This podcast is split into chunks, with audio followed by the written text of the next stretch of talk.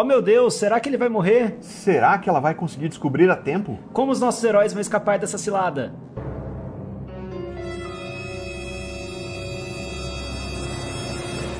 Está começando o Cliffhangers, o podcast que faz uma apuração minuciosa de pilotos de séries. É tipo um clube do livro, mas no lugar do livro, um primeiro episódio de alguma série.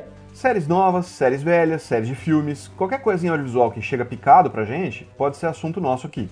Se você não quer tomar spoilers, saiba que a gente só vai discutir a história do primeiro episódio. Do piloto, a gente pode falar sobre tudo aqui, mas fica tranquilo que do resto da série não vai ter nada. E no episódio de hoje, vamos falar do piloto, apenas do piloto, e praticamente nada além do piloto de. Sweet Tooth. E Sweet Tooth é uma adaptação, a gente tem feito várias adaptações aqui, é uma adaptação de quadrinhos da DC Comics, do selo Vertigo, do Jeff Lemire, que é um escritor que foi uh, premiado pelo Prêmio Eisner de escritor, não por essa obra, mas que é um cara que tem um texto bem interessante, essa obra é de 2008, 2009, por ali, e está sendo adaptada pela Hulu. E a gente aqui no Brasil está assistindo pela Netflix. Eu assisti o piloto, apenas o piloto, né, para a gente não correr o risco de dar spoilers aqui, e eu não vejo a hora dessa gravação acabar para eu poder pular para o episódio número 2. Não que o gancho tenha sido um gancho muito gancho, assim, mas eu estou muito curioso para saber mais sobre esse episódio, sobre essa temporada. É, e eu quero ouvir o que as pessoas aqui têm para dizer. Eu acho que vai ter gente mais e menos empolgada, com certeza. Tamires de Nova Odessa, você pode dar um panorama geral para nós do que, que você achou, como é que você se sente, sem spoilers, porque a gente vai fazer um primeiro bloco sem spoilers, depois um segundo bloco fazendo uma análise minuciosa, que aí você pode falar exatamente tudo que você viu. Gente, que personagens carismáticos, eu estou absurdamente apaixonada. Eu achei fofíssimo. Acho que eu vou começar dando por esse lado, que eu tô tão apaixonada pela fofura e doçura dessa série, e a gente tá passando por momentos tão. São tempos difíceis. e essa série dá aquela esquentadinha no coração, assim, que eu tava precisando. Paulo Mendonça, como você se aproximou dessa série? O que, que você achou? Você sabia alguma coisa dela antes? Você caiu de cabeça agora? Ah, eu vejo trailer, né? Eu não sou o, o, o, purista sem trailer que tem aqui. então eu já tinha visto o trailer e tal. Né? Aqui tem mais de um, por sinal, hein? É exatamente, exatamente. É a nossa história. Tem acho que três e a Juliana é mais ou menos ainda. Às vezes ela vê trailer, às vezes não. Mas a Tamires acho que também não assiste, né? Também não. É, então tem três puristas aqui sem trailer. Eu só não vejo trailer quando alguém expressamente fala para mim, não vejo trailer. É, Justo. Mas aí alguém tem que ter visto o trailer para te falar isso, tá vendo? Eu sou é, arriscado, pessoa. tática arriscada. eu só vejo o trailer ou quando eu não tenho nenhum interesse em ver a coisa, ou quando alguém fala assim, ah, pode ver porque não vai estragar absolutamente nada, eu já vi o filme e eu sei que não estraga. Aí eu assisto. É, depende de quem é essa pessoa, né? Tem pessoas que Também acham depende, que é. é. Depende da fonte, com certeza. Porque também, eh, dependendo do quanto você tem condições de prever o que vai acontecer, né? Qualquer indíciozinho que aparece ali já se deduz um pedaço da história, né? Nós temos um, um audiovisual cast que a gente falou especificamente de trailers e toda essa, essa postura, essa dinâmica de ver, não ver trailers, então confere lá. Tem, tem alguns trailers que eles são feitos só com os primeiros 15 minutos de filme, de um jeito confuso, que você meio que não consegue entender muito o que está acontecendo. Mas, de qualquer maneira, eu tinha visto o trailer de Sweet Tooth. Então, aquele comecinho ali que está explicando a história, obviamente explica muito mais rápido no trailer, mas eu já tinha meio que, que visto é, como era, do que se tratava e tal. Do que se tratava. Eu nem sei do que se trata ainda, mas tudo bem. É, e o que, que eu tenho para dizer? Ai, que gracinha, né, gente? Que gracinha. Que bonitinho que bonitinho. Já sei que vai quebrar meu coração. Já, já no primeiro, assim, já, já começando o episódio, já falei assim: ah, que coisa fofa. Vou chorar. Não sei se vou, mas assim, no mínimo vou ficar muito tenso assistindo essa série, porque, ai, não, não tenho mais o que dizer, assim, é fofo. É fofo. É e, e bem de, feito. De fato, eu acho que é. Isso não dá para negar, até porque se você vê qualquer imagem da série, do protagonista tal, e se você vê qualquer imagem de como é nos quadrinhos, você vê que nos quadrinhos o traço é mais árido. O traço não é fofinho. E aqui, aqui é impossível você não achar fofinho. Tudo bem, não é impossível, mas assim. É, mas é feito para ser de uma fofura que você não vê indicada que vai ser assim nos quadrinhos. Nos quadrinhos já te previnem pelo desenho, mas pelo estilo do traço, que a coisa vai ser mais seca. Juliana Delicato, suas impressões, o que, que você viu aqui, como é que você está sentindo essa série agora de começo? Assim, é bem fofinho, né? É o que o pessoal falou. Você é, começa achando super fofinho. É, tenho minhas ressalvas. Porque eu não conheço é, igual você falou do quadrinho, eu não, eu não sabia de nada. Eu, eu, assim, cliquei lá e comecei a assistir. Não vi trailer, não li sobre, não sei de onde vem, que adaptação, nada disso. Eu tive um feeling meio é, Bleach barra Under the Dome, no sentido de que parece que tem tanta coisa acontecendo ao mesmo tempo que eu não sei, porque assim, é óbvio, algumas séries têm alguns mistérios que não são para ser revelados. Você simplesmente aceita que é daquele jeito, tudo bem. E se for assim, ok. Eu, eu vou aceitar se eles não explicarem algumas coisas, tal, não tem problema. Mas eu fico com medo de deles desenvolverem aquelas histórias, eh, todos aqueles, né, uh, todos os acontecimentos e chegar em lugar nenhum ou ser uma coisa que vai me deixar desapontada, entendeu? Então, assim, acho que o piloto é pouco para eu dizer se eu tô gostando ou não. É bem feito, achei legal, estou curiosa. O piloto conseguiu me prender o suficiente para eu querer assistir mais, porém, tô com aquele pezinho atrás de ter, ter tido meu coração partido por, por glitch. especificamente. Entendi. É esse meu sentimento no momento. Valeu, Ju.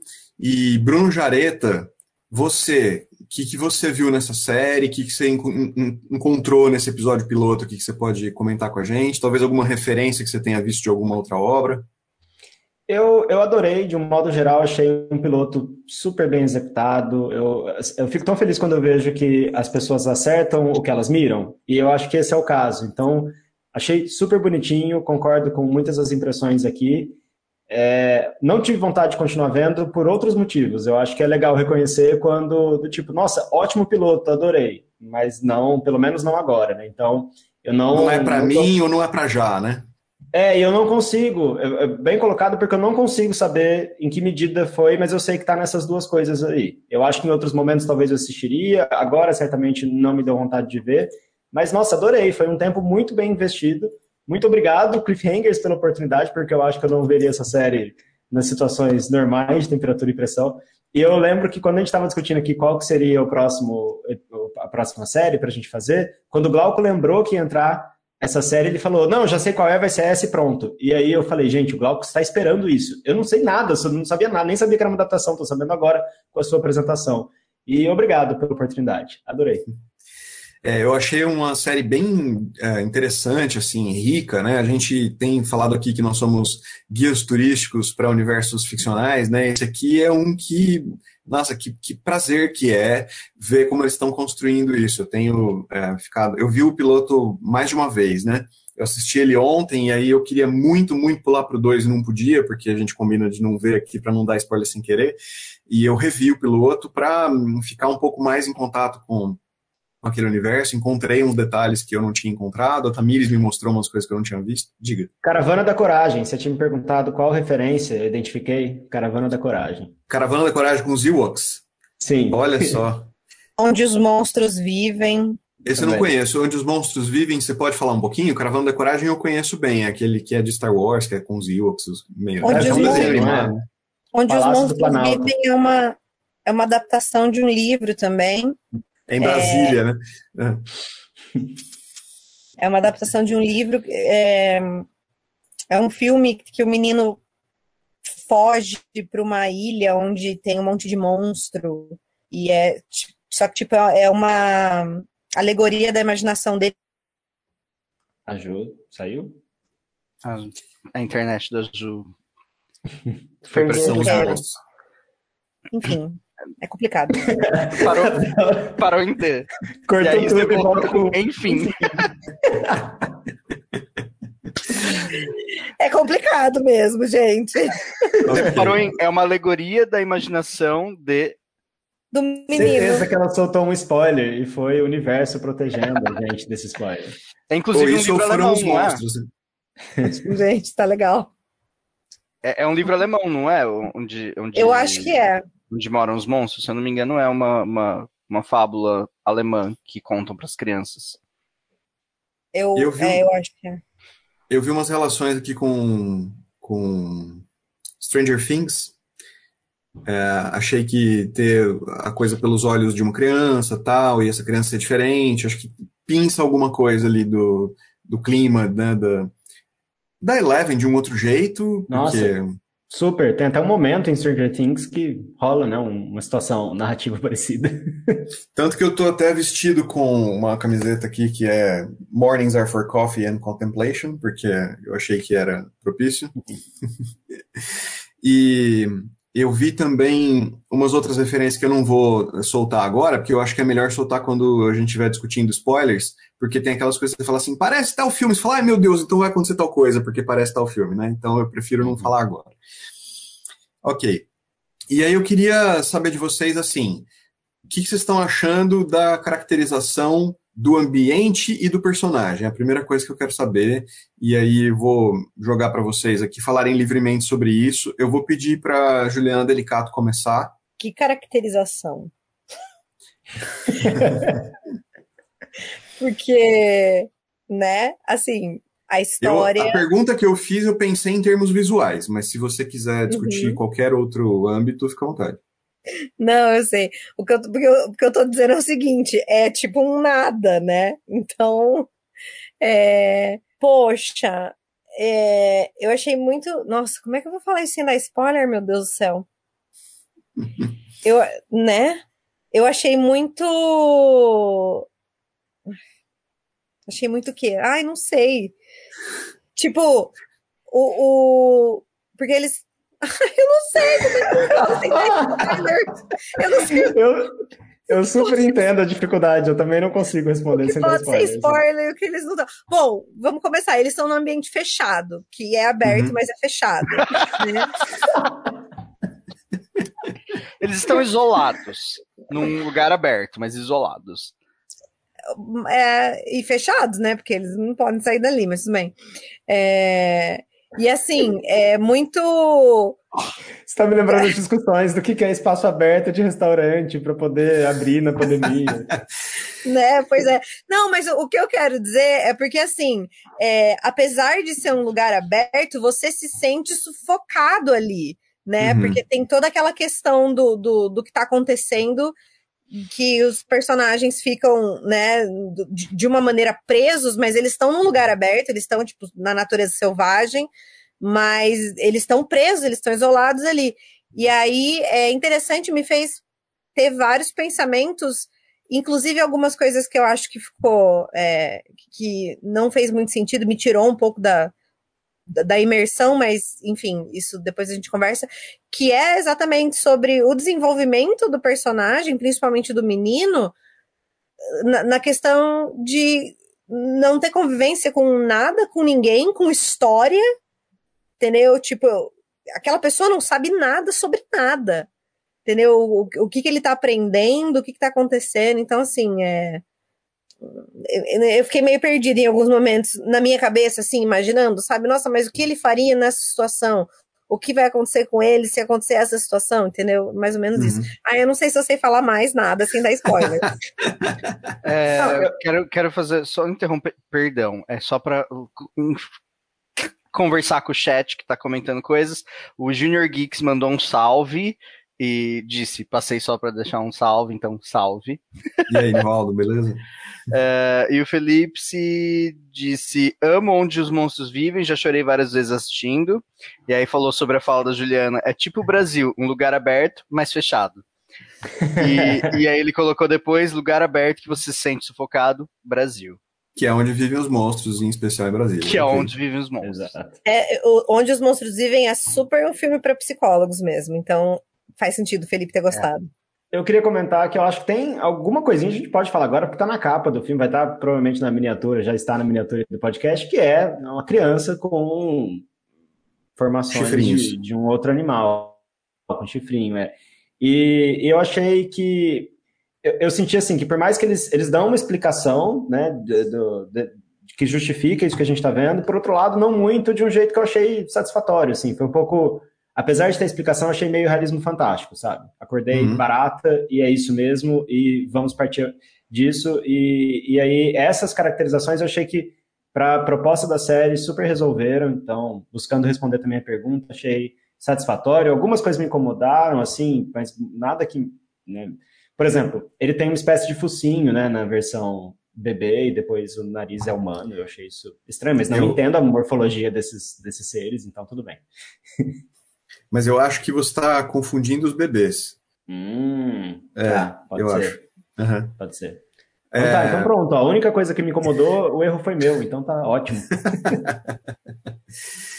é, eu, eu gostei muito do visual, da maneira como o visual é construído. Assim, é um visual que ele é colorido, ele é muito mais saturado do que ele é no- nos quadrinhos. Nos quadrinhos, como eu falei, o traço é mais árido, as cores são muito menos O quadrinho Vivas. é famoso? Uma pergunta, uma dúvida. Ah, ele é famoso, mas ele é, ele é famoso, mas não tão popular. Porque ele saiu pela DC, mas ele saiu pela DC por um selo chamado Vertigo, que é um selo de obras mais adultas, e até por isso ele é sempre menos popular. Mas ele, em geral, traz coisas que são de uma curadoria mais refinada, assim. Então, é um, costuma ter um texto melhor para leitores mais exigentes e não é para qualquer um. Então, normalmente é assim que a Vertigo toca o É barco. Eu, eu perguntei para saber se os produtores da série se colocam numa obrigação, numa pressão popular de terem que lidar com a avaliação da adaptação em si, nesse caso. Eu acho que vai ser muito mais lido agora do que jamais foi, porque vai bombar muito mais por causa da série do que o contrário. Não é uma coisa que já tivesse um sucesso avassalador e aí eles tenham pego. Não é como o caso do filme dos Vingadores ter sido feito em cima de uma carreira super construída de super-heróis. É muito mais o contrário. Por sinal, produtores que são a produtora do Robert Downey Jr., né? O Homem de Ferro. E a esposa De novo, dele. ele aparece aqui no nosso, no nosso podcast. É, eu ia comentar isso, que ele era um dos produtores, o Robert Downey Jr. Um, e e so- ainda sobre o visual, né? Eu acho que eles criaram uma situação que, é, ao mesmo tempo que tem o realismo fantástico, a gente é levado, eu acho, a embarcar de um jeito que você pula de cabeça, é isso, ok. Então, suspensão da descrença, né? Vamos acreditar que essas crianças são assim, bola pra frente e embarca totalmente. Assim, eu, eu super é, concordo com aquele universo a partir daquele momento e estou entendendo que as coisas funcionam com aquela lógica que eles estão apresentando para nós. Daí o visual tá bem interessante. A gente, na verdade, tem um monte de dicas de como esse mundo vai ser visualmente, que ainda no piloto não são concretizadas, mas que elas vão sendo é, sugeridas fortemente, e aqui e ali vem surgindo mais indícios de como aquele visual vai ser, de como essas, essas pessoas vão ser. E a gente tem um exemplo, que é o protagonista, né, que a gente vai acompanhando. É, eu achei uma característica que a Juliana falou aqui que eu acho que é muito legal, que é estar ao mesmo tempo num ambiente aberto, mas restrito, restringido, e de quanto isso pode ser, de uma certa forma, sufocante. E parece para mim um negócio, como é que eu vou dizer? é sufocante a um ponto que você fala, tá bom, uma hora isso aqui vai ter que sair, essa bolha vai ter que romper, você vai precisar escapar daqui porque o, o mundo, a história vai acontecer no mundo lá fora.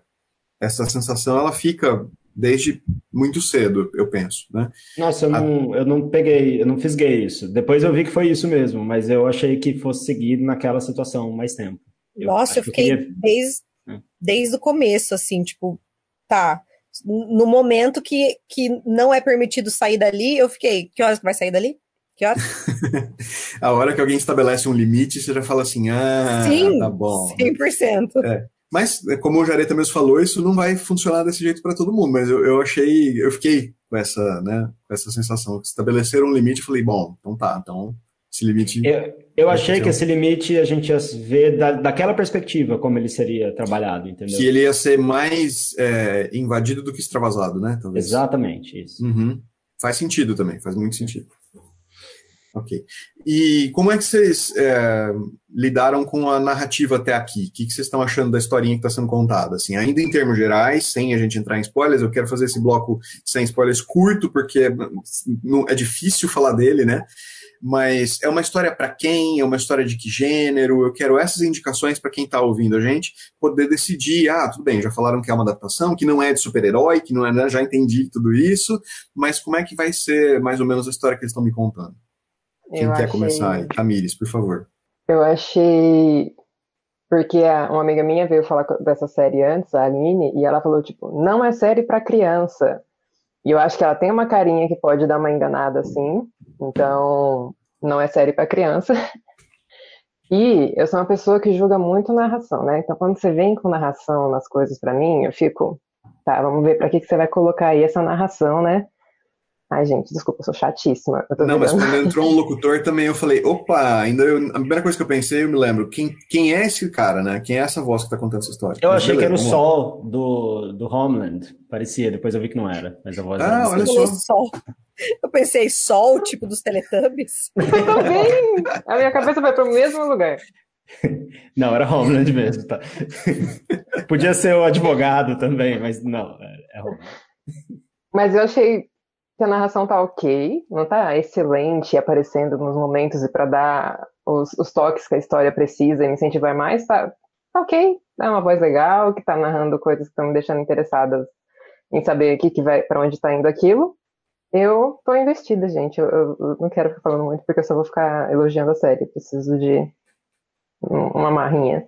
Eu nunca assisti Annie with an E, mas quando assisti, eu lembrei da minha mãe que ama Annie with an E e falei: "Ah, vou recomendar para minha mãe que eu vou falar para ela, ah, se você gostou de Annie with an E, você vai gostar disso aqui". Mas eu não sei porque eu pensei isso. Não sei se é a fotografia que é parecida, eu não sei. Me pareceu que tinha uma carinha parecida. Nada a ver, pelas caras que vocês fizeram, não tem nada a ver. Não, mas eu acho que Annie Fanny tem umas características de. A, a menina, Annie, é, como ela lê muito, ela fica com umas ideias sobre o mundo que são mais fantásticas, mais livres, assim, dela pensar a coisa do ponto de vista da, eu, do olhar acho... dela da literatura, mais, mais livre, mais mágico. Assim. Eu acho que Anne with an E é o que o Jareta achou que a série fosse ser se eles não fossem ultrapassar o limite. Pode Olha como ser. é legal falar sem spoiler, como força a gente a ver umas coisas. pois é. Pode bem ser, realmente. Mas assim, eu, eu falei que o, o piloto não é igual a, a Tamires falou, não é uma série para criança. Pelo piloto, eu não consigo dizer ainda que não é uma série para criança. É, na verdade, assim, eu acho que depende da criança. Então, também, né, é. parâmetros que a gente não tem como julgar. É, não é um produto feito para ser um produto mirando apenas do público infantil. Isso eu tenho claro para mim. Agora, Sim. dizer que não é para criança, eu não diria, não. Eu acho que o que a gente está falando aqui é, não é que é um conteúdo leve, mas a criança ela tem que lidar também e tem que, que consumir isso nas, nas produções culturais com assuntos que não são tão agradáveis assim, como uhum. frustração, uhum. perda. E, e, pode ser que a série aborde isso de um modo sensível, delicado o suficiente para e, e, cuidadoso para crianças, mesmo sem ser diversão e leveza o tempo todo. Sem Bambi Inclusive, e o Rei Leão já estão aí para provar Porra, isso. É, exatamente. Que são supostamente para criança, né? Diria até mais, Em Busca do Vale Encantado. Nossa, Exato. Nossa, muito boa, a ver boa. com esse primeiro episódio da, da, da, da, muito da série. Então, foi ali que eu já falei assim, hum, vai doer. vai doer porque se começou é assim, verdade. Só, só tende a piorar. então, é verdade. Posso falar Vários uma coisa elementos, inclusive como a gente já mencionou essa coisa do, dos animais, uma coisa que me afasta um pouco, não chega a me afastar, mas eu fico. Eu ia gostar mais de ver com a nossa fauna, sabe? Ficou muito aquela cara desses bichos da, da América do Norte ou da Europa. Eu falei, ah, eu quero ver uns, uns animais brasileiros aqui. Umas capivaras, uns coati, uns tamanduá. Exato, umas arara. É. Você queria ver outro corte geográfico da série, né? É. Um bebê capivara. Uma paca, sabe? Babaca, babaca, ai que fofo. Um tucaninho. Um Ah. baby tatu bola. Eu não, eu não- não gostei, não gostei muito dos bebês pássaro, achei meio. Bizarríssimo. mim. O, o- Passou do ponto. O bebê cachorrinho, os outros bebês Não, aí, o bebê lembrou, me lembrou o filme do Power Rangers, que tem aqueles esses, esses bichos pássaros. Falei, ah, quando crescer, vou ficar desse jeito. Vai conseguir emprego no filme Power Rangers. É, capanga da Rita. Eu, Cachorro bebê- caramelo falaram no chat. Ai, um bebê cachorro caramelo. Ai, queria. Oi, Jubes. Olá, tudo bom? E vamos de É. spin-off nacional fanfic. Do- a gente tava falando do que? Da, da história né, do primeiro episódio. Isso. É... Ah, a narração. Engraçado, eu também fiquei assim, ai, narração. Mas aí ao mesmo tempo eu falei assim, ah, eu sei que tipo de coisa vocês estão tentando fazer. Então aí eu falei assim, tá liberado, narra aí, pode narrar, pode narrar. Porque eu lembrei de Umbrella Academy, e aí eu pensei assim, tá, tem uma, uma- um pezinho ali nessa vibe, e que, que, que não é um primor, mas enfim. É, e aí eu lembrei de Desventuras em Série também. E aí eu falei assim, hum... É, Então, eu acho que é, pelos exemplos é que a gente está juntando criança- aqui, tem um, tem um pé no dramático. Dá para todo mundo Exato. aqui ter essa certeza, né? Assim, Eu acho que o link de é- Desventuras em série eu vou dar uma reforçada, porque é essa vibe. É, é, é porque dá aquela cara de, Uhum. tipo assim, é uma fábula, alguém tá te contando essa historinha, que, que vai ter uma Uhum. lição de moral, entre aspas, só que ao mesmo tempo a gente sabe que tem um twist ali de que não vai ser tão simples e, e leve quanto uma fábula costuma ser. Mentira, tem várias fábulas pesadas, mas... Que é uma- Ah, isso mais exatamente o as fábulas falar. que chegam É pra gente hoje em dia. né? Exato, é uma fábula tipo dos países nórdicos aqui, né? Porque as fábulas aqui são pesadíssimas, porque eles acham que é super certo ensinar as crianças sobre perda, sobre morte, essas coisas. Então as fábulas, ao nosso ver, são pesadíssimas, né? É, mas eu, aprendi com uma diretora holandesa de filmes infantis que ela falava: não existe nada que não possa ser tratado com uma criança. A criança Uhum. tem que Uhum. sa- saber e ser tratado sobre tudo. O, o como você vai fazer isso, é, como que. E, e- e alguns finais, tipo assim, quando você está falando com uma criança, normalmente você sempre tenta dar um final que não é o que a criança quer, mas é o que ela precisa. E com um tom um pouco mais esperançoso, mas isso não quer dizer que você não vai ter perda, não vai ter Hum. enfim. É, porque essas coisas acontecem, são da vida, a criança tá aí na vida, não tem como Uhum. também ela escapar disso. né? exato, exato. É, mas é isso, assim, tipo, eu gostei de para onde as coisas estavam indo. Eu acho que eu não consigo falar muito sobre, tipo, falar assim, ah, essa série pra quem? Eu não sei ainda o que é a história da série. Eu senti, assim, que eu, tipo assim, amei. Não sei o que vai acontecer.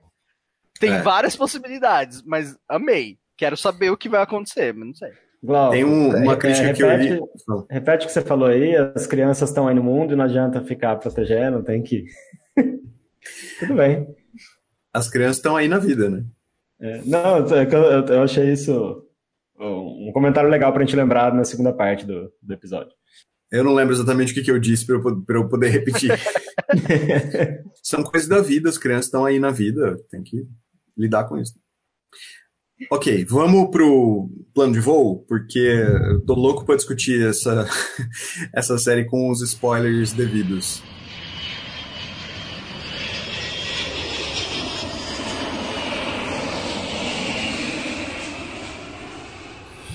Então, no plano de voo, a gente determina como é que a gente vai ou não vai embarcar nessa série. Então, nesse momento, a gente encerra o trecho da agência de viagens aqui, em que a gente está dando né, o panorama do, do panfleto de como é esse universo ficcional, para você saber se você quer ir ou não. A gente vai falar se a gente vai ou não embarcar nesse universo.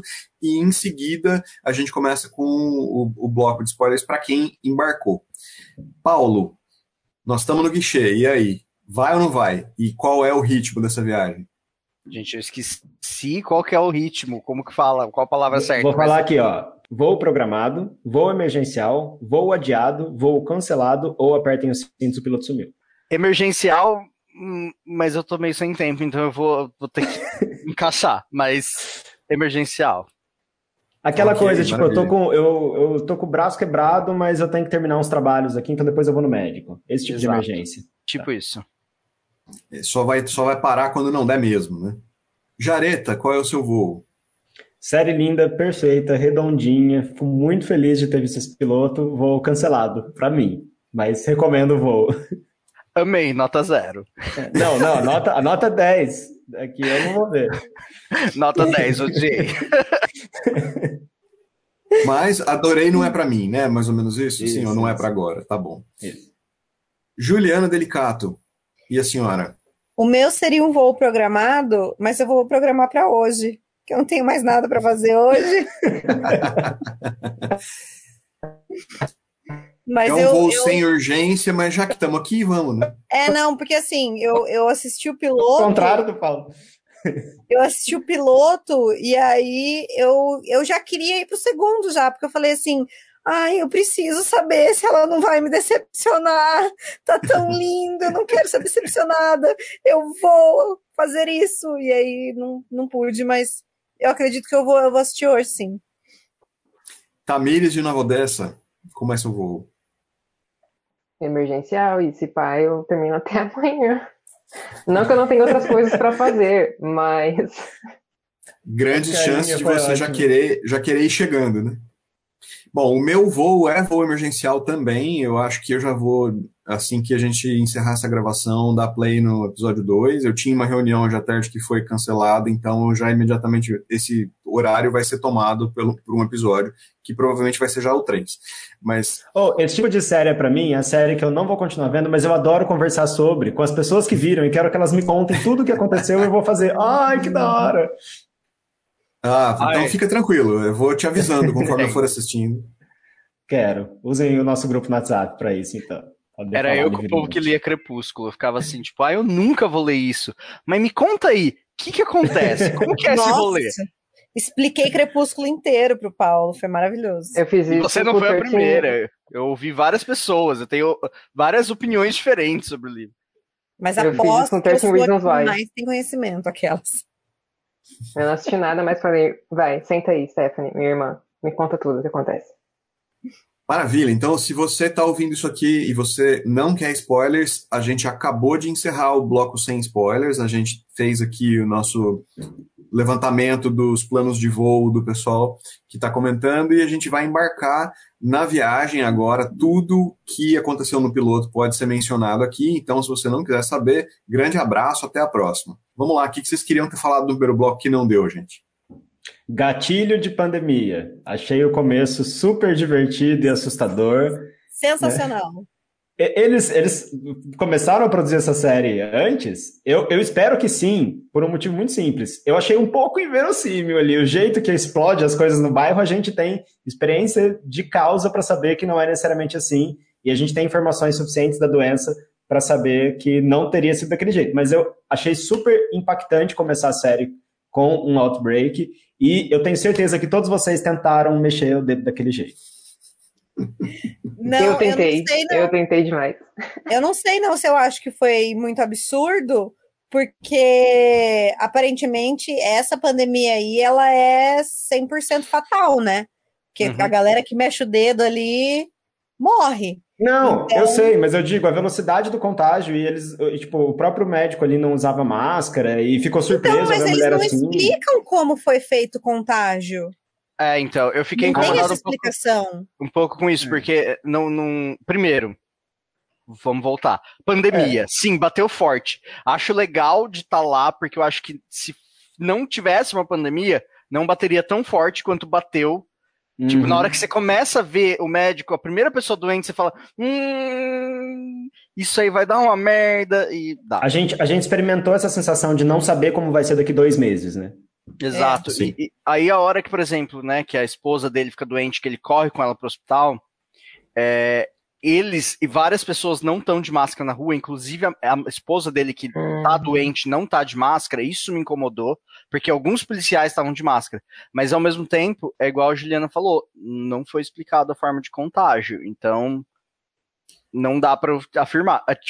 Na verdade, tem uma Eu acho que pequena explicação da fórmula de- da forma de contágio, Da seringa. Que é a seringa. Uhum. E o, e o nome do vírus, né, era H alguma coisa que a gente usa para influenza, então achei que tava ali que era, que era respiratório. Não, não, É, não então, cheguei é. a ficar com essa dúvida, mas pode ser que eu tenha deduzido e, tirei essa informação de onde não tinha e dei Mas eu- certeza. É que tem Eu umas coisas que são, que são sugestão, que fica mesmo, né, sem eles resolverem, a gente não tem como ter certeza, especialmente É. no piloto que a gente tá, mas parece muito nítido, por todos os, uh, os indícios que a gente tem, que eles não têm certeza nem do que surgiu primeiro, se a doença ou os híbridos, né, se os híbridos trouxeram a doença, se os híbridos têm a ver com a doença, se os híbridos não têm nada a ver com a doença, a gente não sabe. E, Me e nem- lembrou microcefalia com Zika. Zika vírus, É. microcefalia. É, lembrou, mas, mas a gente também, no Zika, a gente tem alguns indícios que sugerem uma resposta, né? Ali a gente ainda não, não tem É. no- nesse universo ficcional até agora. Uma coisa que Eu- me deixou muito forte com a impressão de que ele não é transmitido pelo ar é porque o médico já tinha é, tratado várias pessoas com a doença depois daquela primeira moça, e quando a esposa dele fica doente, ele pega ela no colo, ele abraça, ele leva não sei pra onde. Então, assim, eu não entendi que é transmitido pelo ar, pelo contrário. Na minha cabeça ficou, tipo, ou eles realmente não sabem, mas eles devem ter uma ideia de que não é assim. Porque até mesmo depois que a outra pessoa, o pai fica doente, tá junto com o menino lá e também, e a, aquele momento eles devem ter um pouco mais de informação, eu acredito, mas Mas é Sei que lá. os híbridos, pelo que eu entendi, eles não pegam, né? É, eu tenho a impressão que os É. híbridos não pegam também, mas Hum. não sabe, né? não sei. Eu acho Mas, que ó, teve distanciamento, coisa... teve distanciamento social, área aberta, e mesmo assim o pai pegou do cara. Então, de fato, pode ser de outra forma. Eu acho que isso vai ser uma coisa que vai incomodar muito mais pessoas, porque eu acho que a minha irmã e ela é mais nova que eu, e ela não é de ficar observando tanta coisa na série assim, ou então em eh, produto audiovisual, porque aqui eu sempre, sempre tenho uma camada de tipo, a gente tá atento a alguns detalhes que não é todo mundo que vai estar reparando. E ela reparou isso, tipo, ela falou isso antes de mim. Então eu Uhum. acho que isso vai ser uma coisa Mas- que vai pegar. Mas eu acho que a gente está observando isso por estar vivendo e por ter vivido Sim. esse outbreak, porque Uhum. aí eu volto para aquilo que eu falei no primeiro bloco do programa, que quando eu percebi que eu estava indo por esse lado, eu falei, para, para, para, porque não é aqui que a série está indo, você não precisa ficar preocupado com isso. Aceita É. que teve isso, isso foi, o que você precisa saber disso é que isolou, teve os híbridos, agora olha para frente, né? Então eu, eu parei de me incomodar quando eu percebi que não era sobre isso. É, mas Foi tem um momento em que a gente vê uma paciente espirrando e tem um momento que a gente vê a esposa do médico com lenços junto. Então, Vários lenços. esses elementos estão ali realmente e tal. É. É que, é que o médico podia também já ser imune, né? Porque ele já tinha convivido com um milhão de pacientes e desde É. o começo, antes de saber da doença, e não tinha pego, né? Então pode ser que por isso ele também era mais descuidado com ele mesmo. Tá Agora, passando ela não usar máscara. No Brasil, sabe?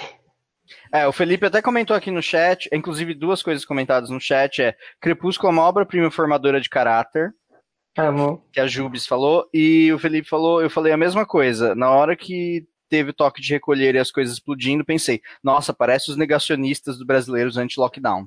É, Eu lembrei de algum Resident Evil que tem uma cena muito parecida. E, É, no filmes de zumbi tem, tem, É. Filmes de zumbi. essa- essa- esse começo, né? De Mas, ó, É. bairro. Em nenhum filme de zumbi eu vi gente enterrando televisão. Eu, eu falei, por que, que ele tá enterrando a televisão? Isso me incomodou demais. Por que, que ele enterrou a televisão? Então, mas eu tenho uma hipótese para por que que ele fez isso. Eu acho que ele tinha como, que ele tem ali uma bateria de carro e tal, né? Ele tava ligando aquilo, a televisão estava ligada no, dentro da reserva, né? Já no mato. E ele enterra a televisão porque eu acho que ele quer manter o filho distante do universo lá fora. Então ele não quer que o filho possa ligar Das a televisão e comunicações. É, ele poderia ter quebrado a televisão, mas talvez ele quisesse preservar a televisão para uma outra situação se ele precisasse, então ele enterra. Não sei por que, que Gente, eu ele perdi essa parte. É logo no começo. É logo no começo. Passa, quando, passa um quando helicóptero corta- no reflexo da tela. É.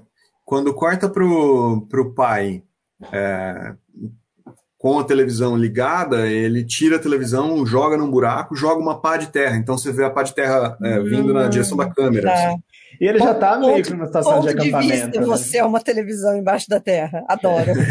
É, tem, tem até uns dois sinais ali de que talvez o Sweet Tooth, né, o Gus, Gu- Gus. seja mais importante do que a gente imagina que ele seja, porque o que dá a entender é que ele foi o primeiro. Que ele veio antes da, da doença, inclusive. Ah, agora eu lembrei que fica a Toquinha escondendo que ele é um híbrido. Ah, eu Exato. confundi os bebês, super E, confundi tipo os assim, bebês, é verdade. quando, quando, tá, quando tá mostrando o. É que tudo bem, o tempo podia estar deslocado, mas quando tá mostrando o médico e encontrando os primeiros híbridos, tipo, olha, começou a acontecer hoje. Já mostra ele, já tava andando com aquele bebê faz tempo. Que é o E lance a da mãe já mãe tinha também, morrido, né? né? Ah lá, É morrido é. não, né? Não tava mais lá. Então, Exato, a mãe já tinha lance aí, é verdade. É, não, não sabemos que a mãe Se morreu, ela né? morreu, ele é. fala, your mother's gone, mas a gente não É. tem certeza. E ele deixa lá uma, uma referência da, da foto dela, e fica, ele deixa para o filho, não fala o que aconteceu. Eu, quando eu reassisti, a primeira vez não, mas quando eu reassisti, eu fiquei um pouco com a sensação de que ele não quis contar direito essa história. Então, tipo, tanto pode ter sido uma situação que ela pirou quando viu a criança e fugiu, é, abandonou, e- ele fugiu, e, é, e ele e o Gus pergunta, mas o que aconteceu? Ele fala, ah, life, né? Então, não dá para ter certeza. A gente vê, tem um momento que ele, quando enterra, ele gosta de enterrar as coisas, né? Quando enterra a maleta pro filho achar depois, que ele fala, tem coisas que é melhor não responder e tal, eu preferi não responder. Eu tô lembrando É, aqui que eu eu- morei no, no meu primeiro ano de faculdade, eu dividi apartamento com um menino que tinha mania de congelar as coisas. Ele congelava as coisas, tipo, congelava coisas que não precisa congelar, às vezes não era nem comida. E eu acho que, o- que o pai tinha esse lance de enterrar coisas. Desculpa. É, Ou então a mãe era uma é, é uma geneticista que fez algum experimento, estava testando no filho, ou tentou fazer alguma coisa para salvar o filho, e daí ela criou a pandemia e o cara catou o filho e fugiu. É o tipo de coisa que eu vou querer ouvir de vocês quando vocês assistirem. Eu adorei essa, esse É mistério. o tipo de coisa que aqui. passa pela minha cabeça e que me dá medo por motivos de glitch. É, é, é que pode não ir pra esse lado a série também, né? Sim. eu- eu- Não, mas a- que a mãe fez alguma coisa que, que eles estão É. escondendo, tem. É, Pode alguma ser que ela coisa- rejeitou ele É. também, né? Não sei. Às vezes o chifre, na hora que saiu dela, saiu raspando, ela não gostou e falou: Ó, não rola. É, mas um sinal também, quando os caçadores encontram ele no final, falam: Tipo, ah, ele parece mais velho que os mais outros. velho. O chifre dele é maior. Tipo, E né? eles se espantam cerco- que ele fala. E se espantam É. que ele fala. Então são alguns sinais de, tipo, que ele é diferente, que tem alguma coisa diferente ali nele. Então, mas me, me ajudem a lembrar, na, narra- na locução do começo, eu acho que, o, a não ser que o locutor tenha mentido pra gente, o que super pode acontecer, mas eu acho que ele cria um- um- uma montagem paralela de eventos simultâneos. Tipo, enquanto estava acontecendo isso, tinha um pai que estava. Uhum. Eu não Os tinha bebês. levantado a possibilidade de ser em outro momento, mas agora eu acho que pode ser sim. Pode ser que aquilo tenha acontecido muito antes do, do outbreak. Mas é o que dá a entender, foi o que eu entendi. Ah, eu não, eu tinha não, entendido até vocês falarem. eu não Eu- entendi que é muito antes, mas eu entendi que, tipo, ele já tava se isolando É, antes das coisas chegarem naquele ponto. Porque quando mostra os bebês na maternidade, fala assim, começou hoje. É, Tipo, ai, isso É. começou hoje. Quando fala começou nascer. hoje, ele já tava com o neném no colo, É. é. indo pro meio do mato. Olha que, que espertos, que sutil. E tem- não dá pra tem perceber esse- com muita clareza, né? É, não é esfregado joguinho na de- cara, né? Não. Tem esse jogo de palavra do, do próprio narrador. Algumas histórias começam do começo, essa começa aqui. E ele fala É. isso vai- em mais de um momento. Fala. Uhum. Exato. O que, o que dá a entender que esse não é o começo. Ah, gente, vamos parar de conversar Começou ter que assistir a série. E- e- então eu achei muito legal. E- mas assim, uma coisa que eu falo pra Juliana, eu não sei, porque assim, eu não sei pra onde vai a história. É, é, eu amei, mas não sei do que se trata, o resto. É, mas não espere muito de que talvez tenha uma explicação tão elaborada, porque você pega assim, e eu sei porque eu tinha esse sentimento com Walking Dead, é, de tipo assim, ah, eu quero explicação, quero explicação, me dá explicação. Vamos Mas, desvendar assim, da onde surgiu essa epidemia. e Não, Isso não é dura nada pouco tempo, e aí depois disso você fala assim, não é sobre isso. Uhum. É. Não, Inclusive, a Quando série spin-off comecei- do Walking Dead também não é sobre isso. Né? Nossa, não, é. O Parecia que ia Walking ser, do jeito que eles anunciaram. Ah, vamos By- mostrar como aconteceu. Em um Dead. Episódio, way, já tá igual. amo. Amo mais que Walking Dead, eu acho. Não, quando, Dead. quando eu comecei, a, quando eu falei sobre o, o, o negócio da frustração de glitch, eu até falei, eu, eu entendo quando tem coisas que não são para ser explicadas.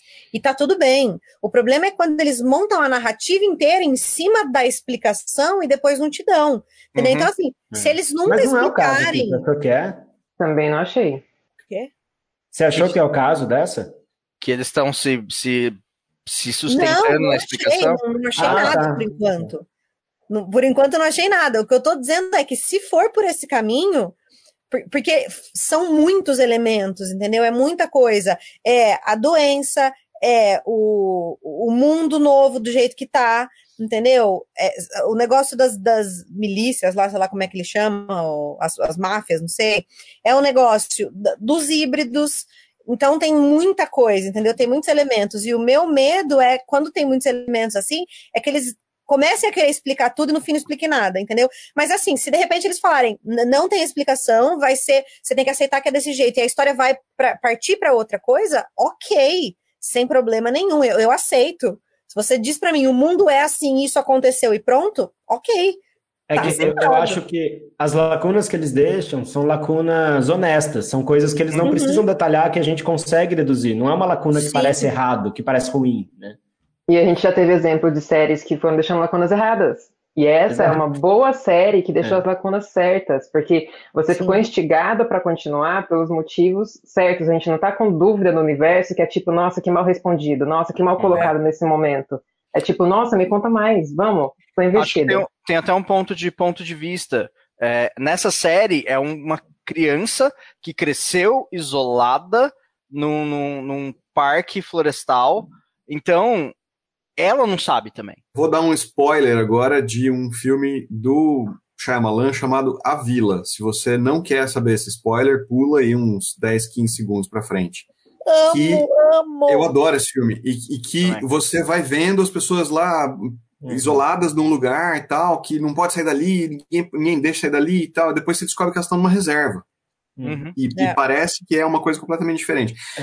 É, eu fiquei muito com a sensação que eu tava vendo uma versão de A Vila, porque ele tá isolado, o mundo lá fora não é como, ele, como o pai conta.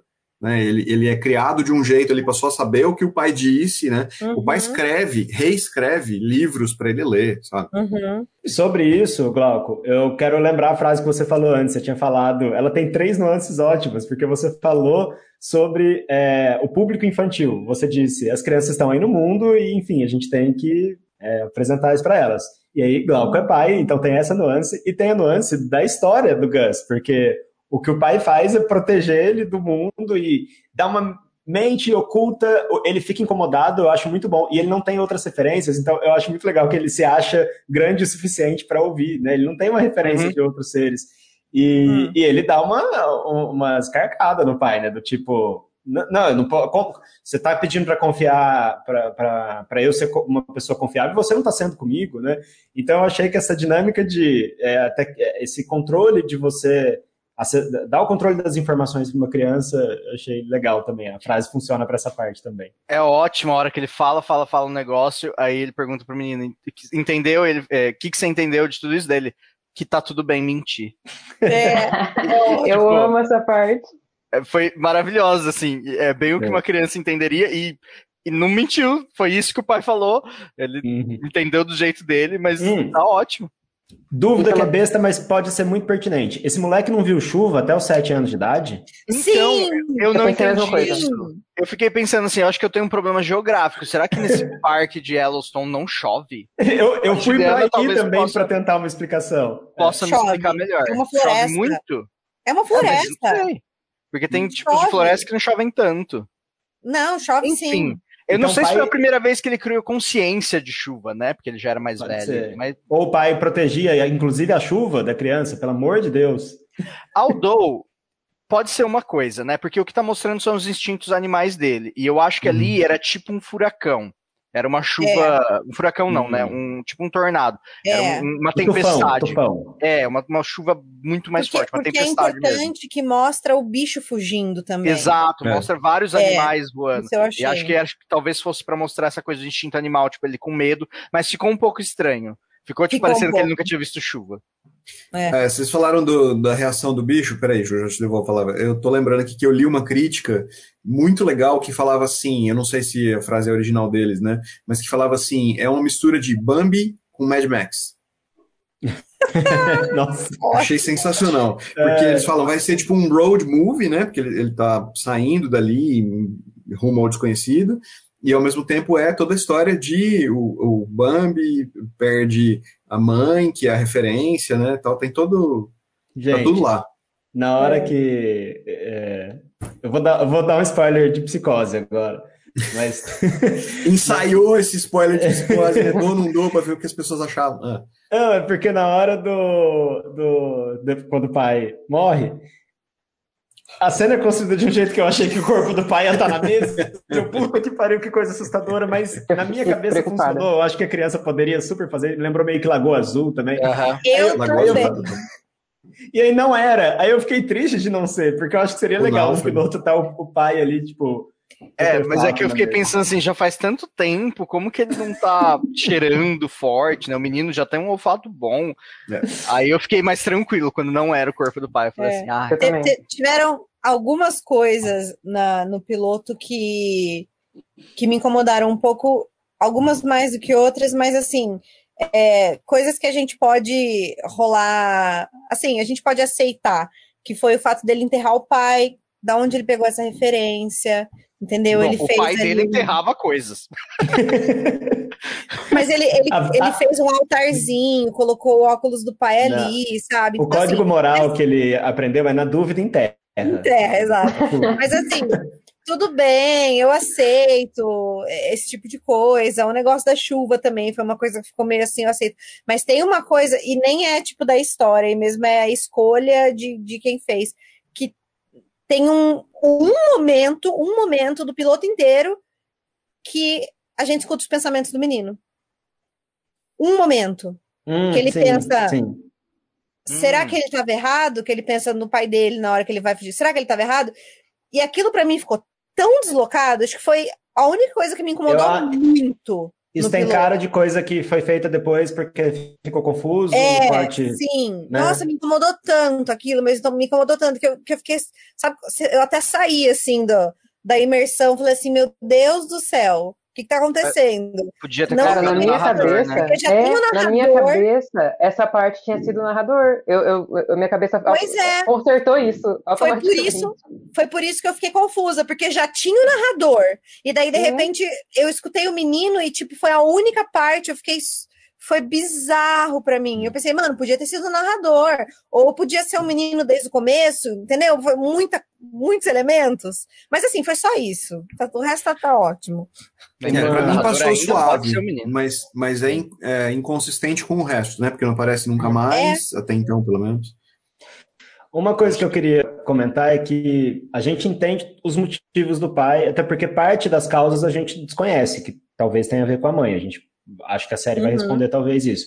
Mas eu achei muito problemático assim as decisões que ele toma, porque a gente tem um homeschooling ali extremamente controlado.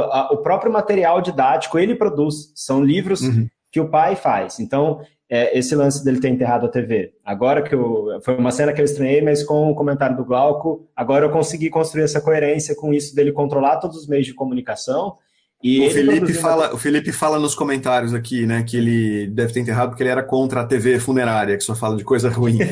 Quantos recuperados teve é, essa pandemia? A gente né? não sabe. é verdade.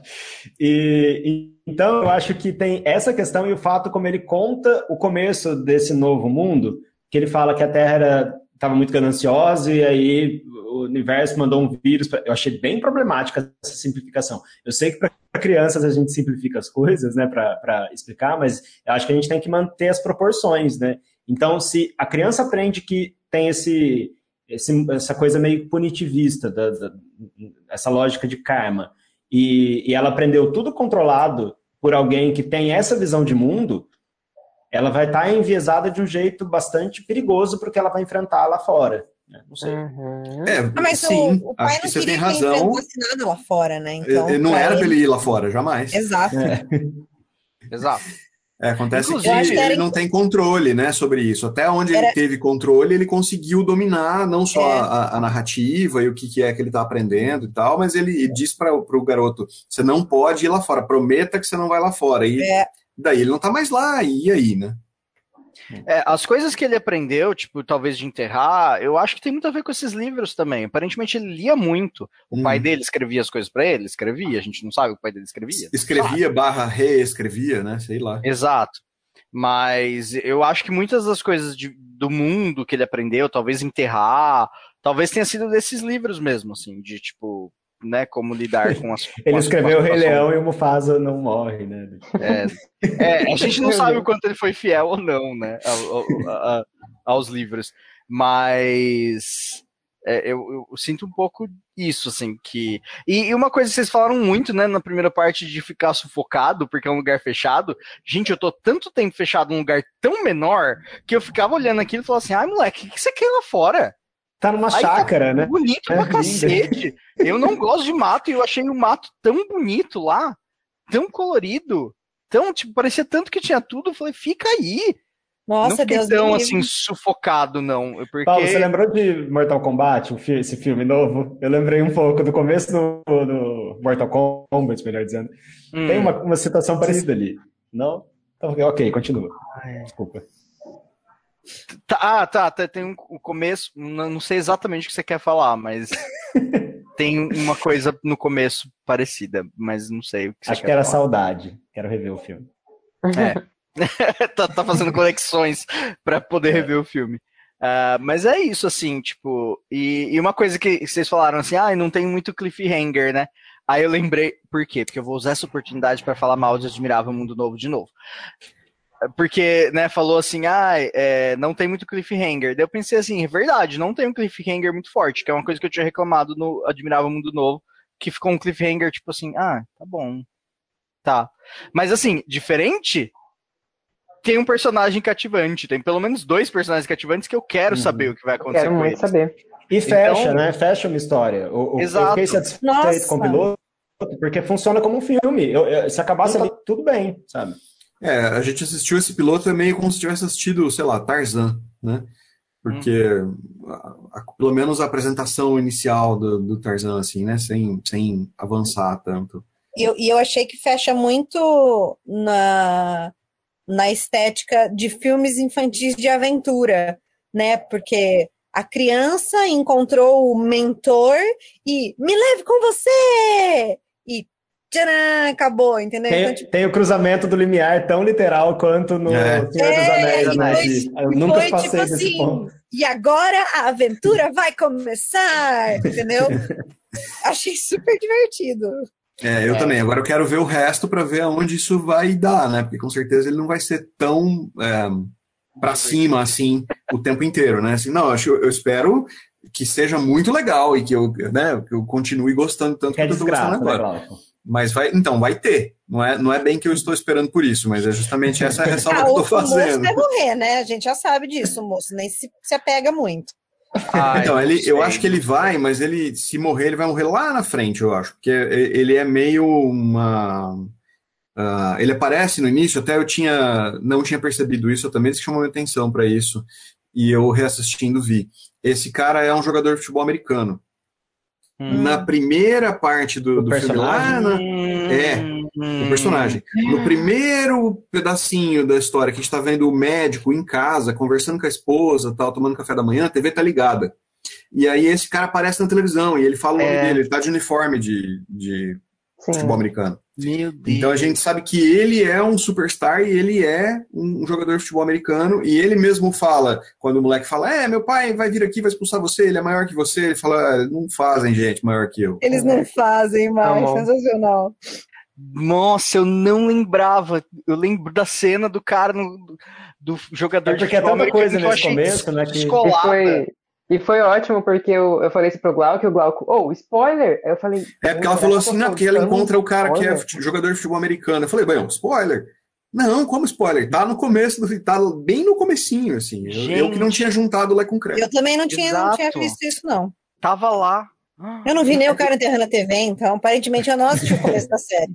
Do, do... Falando de novo nesse assunto de, de enterrar coisas, eu achei tão legal a série cena dele abrindo a caixa e descartando dinheiro, né? É, é, é tão cheirando, cheirando, mas é, quando a gente fala né, em aulas de roteiro que você tem que mostrar e não contar, é um jeito bastante inteligente de mostrar é. que o dinheiro perdeu valor, ou que essa né, as duas coisas, né? O dinheiro perdeu valor e que a criança não tem essa referência. A gente, tipo, você vai chorar se alguém rasgar 100 reais na sua frente, mas se você não ensina que aquele papel pode comprar coisas. E essas, então você não vai associar uma coisa com a outra e, e o Gus não tem essa referência. Eu achei muito bonitinha a cena. É só papel, e a gente né? também não sabe se o dinheiro continua valendo, né? Porque Exato. dinheiro é, um ato É. de fé. Uhum. Né? Dinheiro, Uhum. dinheiro em si não vale nada. A Será que bitcoins deu vale. certo nesse mundo? Não tem Alguma nem mais coisa, internet. alguma coisa É. vale porque eles falam sobre o preço da cabeça das crianças, né? Hum, Então, assim, Bitcoins, alguma coisa ali certeza, tem Tem um valor. blockchain diferente que é Mas- Não sabe o que é. É verdade. Inclusive, E- uma das coisas que, que falou, né, que ai, tudo deu errado quando a internet caiu, né, quando a internet foi embora. É, E aí, a partir daí virou tribos, né? Várias tribos. Exato, e aí eu sempre fico assim, aí eu fico curioso, mas de novo, é igual eu falei pra Juliana, a gente tem que se controlar, porque a história pode não ser sobre isso. Eu fico é. pensando assim, gente, mas como é que deu tão errado assim, sabe? Né? O que, que aconteceu? Que não parecia, pare- tipo, era uma doença, morreu um monte de gente. Às vezes não diferente tem nada a zumbi. ver. A gente está vendo uma crise do- do- dos sistemas democráticos no mundo todo. E aí, num ambiente polarizado igual a gente vive, se você tem ausência de informação, você pode concluir que o outro, esse inimigo que você também ajuda a reforçar nesse estereótipo, Tá está se organizando contra mim. Então, eu vou me organizar contra ele. Mas, é, é, igual eu falei, eu não sei como que deu tão errado, porque o que a gente vê é, tipo, teve uma doença, a doença matou muita gente. Tá. hum, E a gente só tem a visão dos Estados Unidos também, né? Que é sempre uma questão, mas aí tem a ver com o imperialismo cultural do, do rolê. É, mas assim, aí eu fiquei pensando, como que deu tão errado? Não tô dizendo que não pode, pode, eu só não sei como, mas pode. É igual você falou, deixa lacunas, mas que a gente pode completar na nossa cabeça de um jeito que, tipo, tá, pode ser que as coisas foram muito maiores. Inclusive, É um pouco Handmaid's Tale essa parte, né? Porque Handmaid's eles- Tale é um evento, é um fator biológico que muda tudo, né? inclusive, aonde eles estão ali, Yellowstone, é o maior supervulcano da Terra. Supervulcão, né? Olha, eu falando metade inglês. É o maior supervulcão da Terra. Então, ainda tem essa que o super pode explodir ali, né? É, não Tanta acho que vai muito por esse caminho, mas você tem razão, né? Pode, poder pode. É, tem uma coisa que eles mostram no começo, quando o médico tá fugindo com a esposa, né? Que, que tem gente na rua, lá tá aquela cena meio Spielberg, né? Não sei se vocês viram ET, mas tem uma situação que tá os caras vestidos daquele jeito, todo o corpo inteiro protegido, tá? Aquilo é, é ET, pra mim aquilo ali é referência imediata ao Spielberg, né? Daí o cara tá fugindo daquele universo, daquele pedacinho do bairro dele, né? Pra não ser pego, pra não ser parado, pra conseguir levar a esposa pro hospital e aparece um cara de moto e um helicóptero. E o helicóptero explode. Eu não sei se vocês repararam esse Uhum. pedaço. Sim. Ele explode porque ele se choca com outro helicóptero. Uhum. Isso dá a Uhum. entender não só caos, mas que um dos pilotos pode ter passado mal, pode ter tido a doença no ar e desenvolvido, morrido ali, ou sei lá o que, desmaiado, e eles se chocam. Então, tem várias situações como essa que podem ter acontecido e derrubado N Uhum. coisas, né? Assim, isso prejudicado telecomunicações e derrubado transmissores e, e antenas, enfim. E, e gente cuidando né, da manutenção de coisas que deveriam estar funcionando e não estão mais ali, e aí as coisas vão degringolando, né? Eu não sei se vocês viram, mas essa semana, sabe aquele lixo espacial que tem em volta do planeta, dos satélites que a gente larga lá Uhum. de tudo? Um deles se chocou com uma estação espacial canadense. Não sei se vocês viram. Uhum. Tem, a estação espacial tem um braço assim lá que fica pegando os astronautas para eles fazerem as coisas lá de, de, enfim, consertar lá. E a, um, pe- um pedaço de algum lixo espacial se chocou com esse braço e fez um buraco. Aí tá funcionando, mas fez um buraco. E daí eles começaram a voltar a discutir é, o que eles têm que fazer sobre esse lixo espacial e tal. Porque eventualmente isso pode cair, entendeu? É, eu vou destacar de novo como essa série está fazendo a gente discutir, e, e- e porque a gente é, criticou isso em outras séries, quando você deixa lacunas em que não são plausíveis e você começa a criticar o universo. As lacunas que essa série deixou, você começa a falar, ah, não, faz sentido, porque se você pensar no que ela colocou ali atrás, são lacunas que você vai complementando com as outras informações que a série já deu. Não são lacunas que você fica, olha isso, mas não faz nenhum sentido, e junta duas coisas e começa a ficar pior. Quando você começa a discutir, começa a ficar mais interessante a discussão. E essa série faz isso Primor, né? Primor, né? É. Bem feito. Bem de feito. um sabor, que sabor? O menino andando lá, aí ele sente o cheiro e ele olha o chocolate. Eu, aquilo, eu achei aquela cena linda. Ele É. nunca viu um chocolate na vida, mas. Gente, ele, eu chorei ele, no ele, final dessa série. ele é animalesco. Ele, sentiu sente o cheiro do chocolate embalado. embalado. E você entende o jeito que ele abre e Uhum. come de uma vez. E, tipo. Porque já mostrava que ele gostava de doce, né? Porque ele ficava tomando o syrup. É. né? O- É, o- sim. então ele já mostrava Uhum. que ele. Mas assim, é um chocolate, é um doce muito superior. Tem uma errada. E, e daí o nome dele, inclusive, né? Que o nome da série é Sweet Tooth, né? Que é, Uhum. é, é de quem Uhum. tem um gosto especial por doces, né? Assim, essa expressão. Que aqui no Brasil não tem especificamente um termo para isso, né? O cara chama ele de. De bico doce. Formiguinha. Seria, né? Formiguinha, Formiguinha. é, exato. sido. É que chamar o, o Gus de formiguinha ia dar um rolo, né? Mas Ah, eu, não, eu mas quando é adaptação de livro a gente aceita. Ou de quadrinhos. Mas eu não gostei de bico doce. Bico doce, a gente também não fala isso. Ele não, tem um Não. bico. e também é uma Não. outra referência a animais. Nossa, É, é gente. tão eu- complicado quanto formiguinha, né? Exato. Eu não- Ah, gente, preferia adaptação eu super aceito. Olha, bolseiro. Eu não vi. bolseiro. Eu não vi a legenda. É, então, é que você viu sem legenda. Mas é que na legenda é bico doce. Então, Bruno, mas eu, eu aceito, mas, por exemplo, baggings para bolseiro tem um, um caminho ali. É, não, eu, eu- eu, eu dei não- o exemplo do Tolkien, que era super metódico para as traduções, Exato. deixava instruções para Ah, mas e no Harry Potter que James virou Tiago? Mas aí É, existe uma que- explicação Que é a tradução bíblica. literal, faz sentido. É. pra isso. É, mas, mas faz sentido biblicamente. Tá? Eu também acho Não estranho, né? faz porque nome não tem tradução. Mas na Bíblia tem, aí é que tá o problema. Mas assim, o que me incomoda é que bico doce não é uma coisa que a gente fala, a não ser que tenha algum, uma- alguma região do Brasil que as pessoas falem bico doce, eu não sei. Eu Mas assim, não é uma expressão, eu preferia formiguinha, já que é pra usar uma referência a outro animal, que não é Uhum. o que ele é, formiguinha pelo menos eu consegui Mas por que, que ele chama formiguinha se ele tem chifre de viado? É, então. É, porque Ele não tem bico. né? É, enfim. Ele não tem bico e bico doce. É, sei lá, eu não, não gostei do bico doce. Mas eu entendo que isso aí já não tinha como mudar, porque provavelmente no quadrinho já é assim. Então eles não iam É. poder mudar pra É série. verdade. É, eu não Ai, chequei gente, eu quero- como é que tá no- no- nos quadrinhos no Brasil, na versão tradução oficial. Não chequei. É, então, Eu quero impressão soltar que mais tá. arco-íris pela boca, por causa quando ele acha que o servo é a mãe dele. É fofinho. Mamãe. Que é mais uma referência a Bambi, né? Não sei lidar, gente. E ele quer acreditar, porque ele ignora a informação, né? Ele depois fala de novo isso. Eu amo, eu amo como fizeram ele, tipo, muito. Tudo que ele faz é muito plausível, sabe? Tipo, ó, fica aqui, eu vou ali fazer, resolver as coisas, você fica aqui, não sai daqui. Primeira coisa que ele faz quando o barulho sai. Falei, ai, criança, que ódio. Ah, inclusive no final, quando fala, porque, tipo, né, é, tem toda a construção das regras, bem a vila, né? A construção das regras, o que você tem que fazer. E aí no final, quando ele fala, e de uma vez ele ignorou todas as regras, que ele, tipo, corre atrás de um humano, é, pula, sai do Uhum. lugar e, tipo.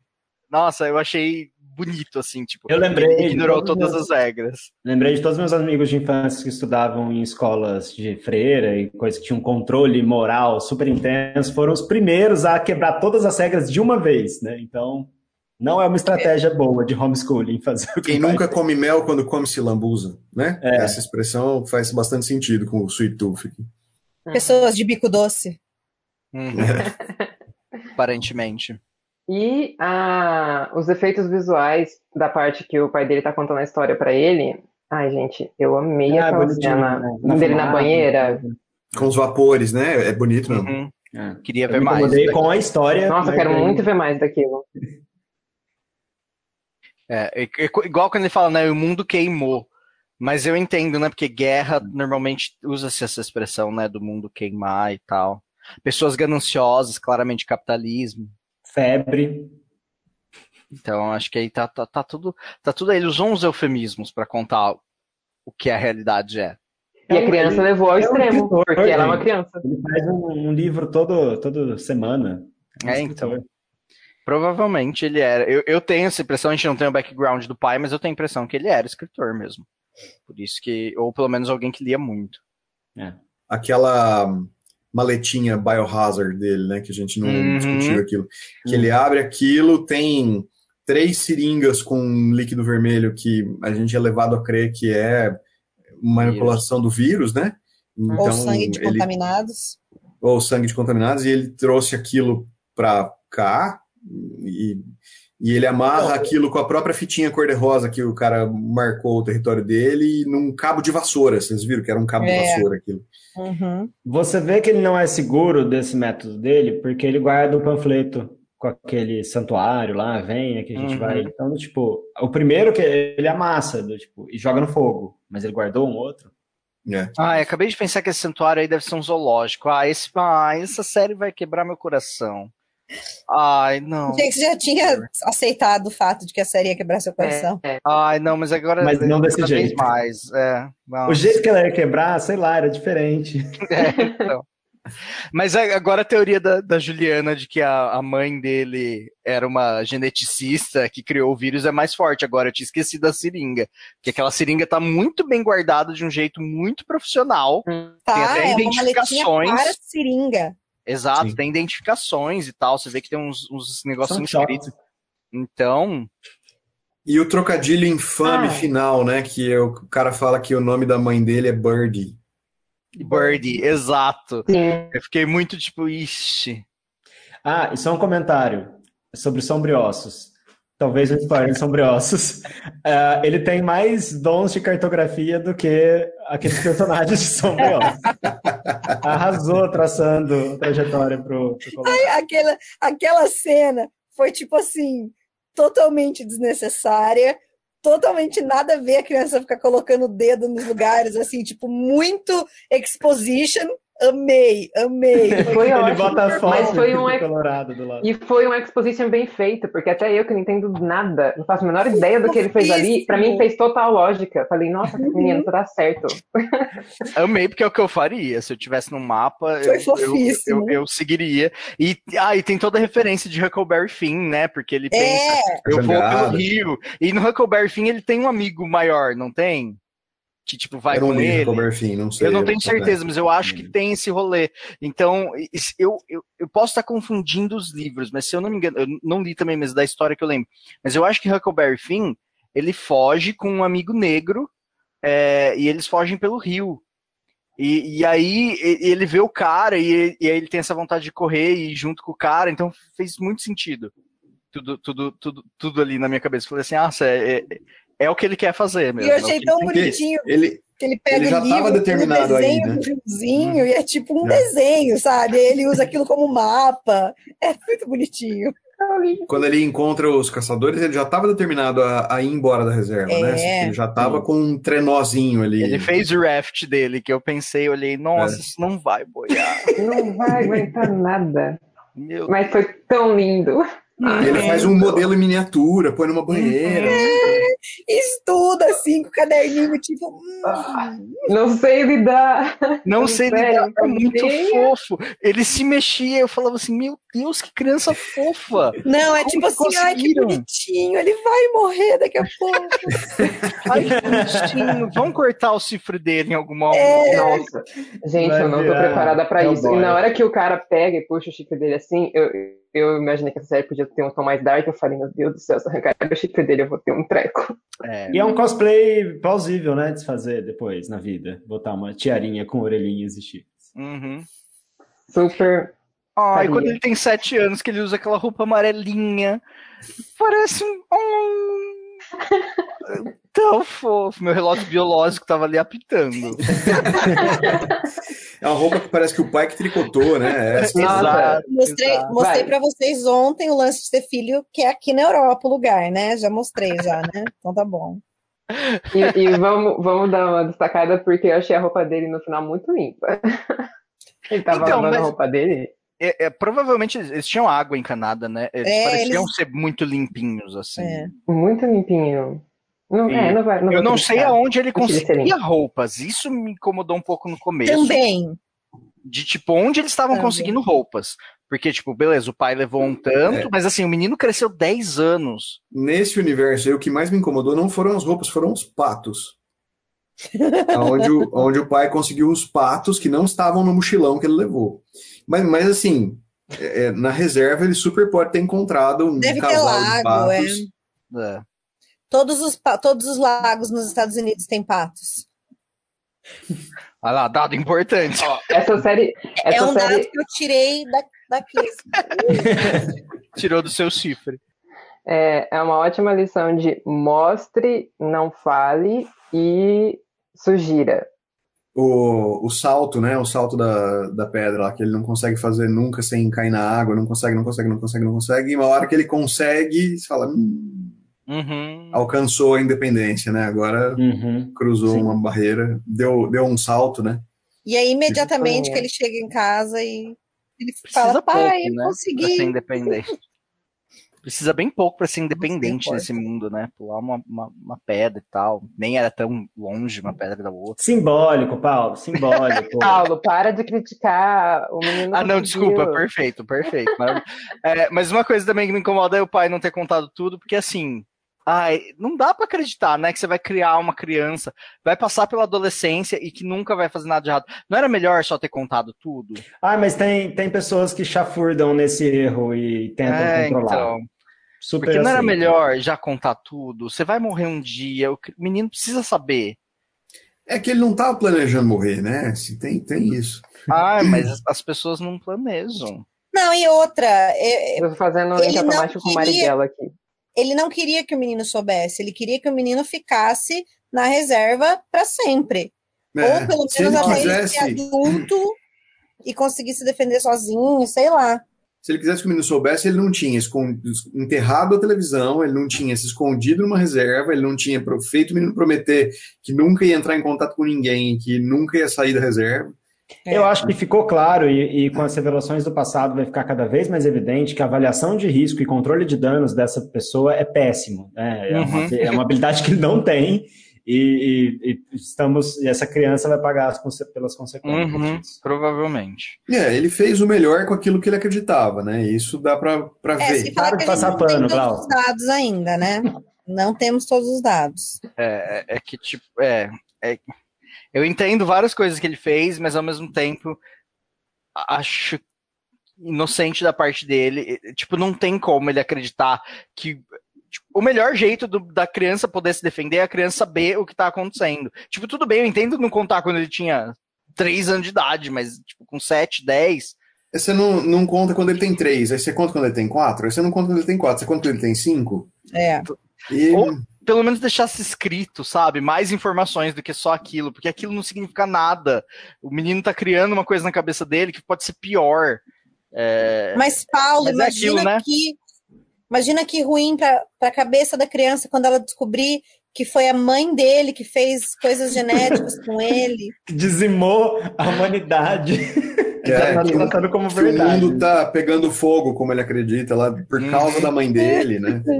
Se é que é isso, não sabemos ainda. Go back to the fire where you belong. É, ele manda essa, eu demorei um pouquinho pra cair a ficha. Como assim? Ah, putz, Achei ótimo. Pegando fogo. achei ótimo. Então, gente, o Paulo falou aquela hora do relógio biológico dele, tá apitando, e eu tenho uma novidade para contar para vocês e eu acho que é o momento. Estão prontos?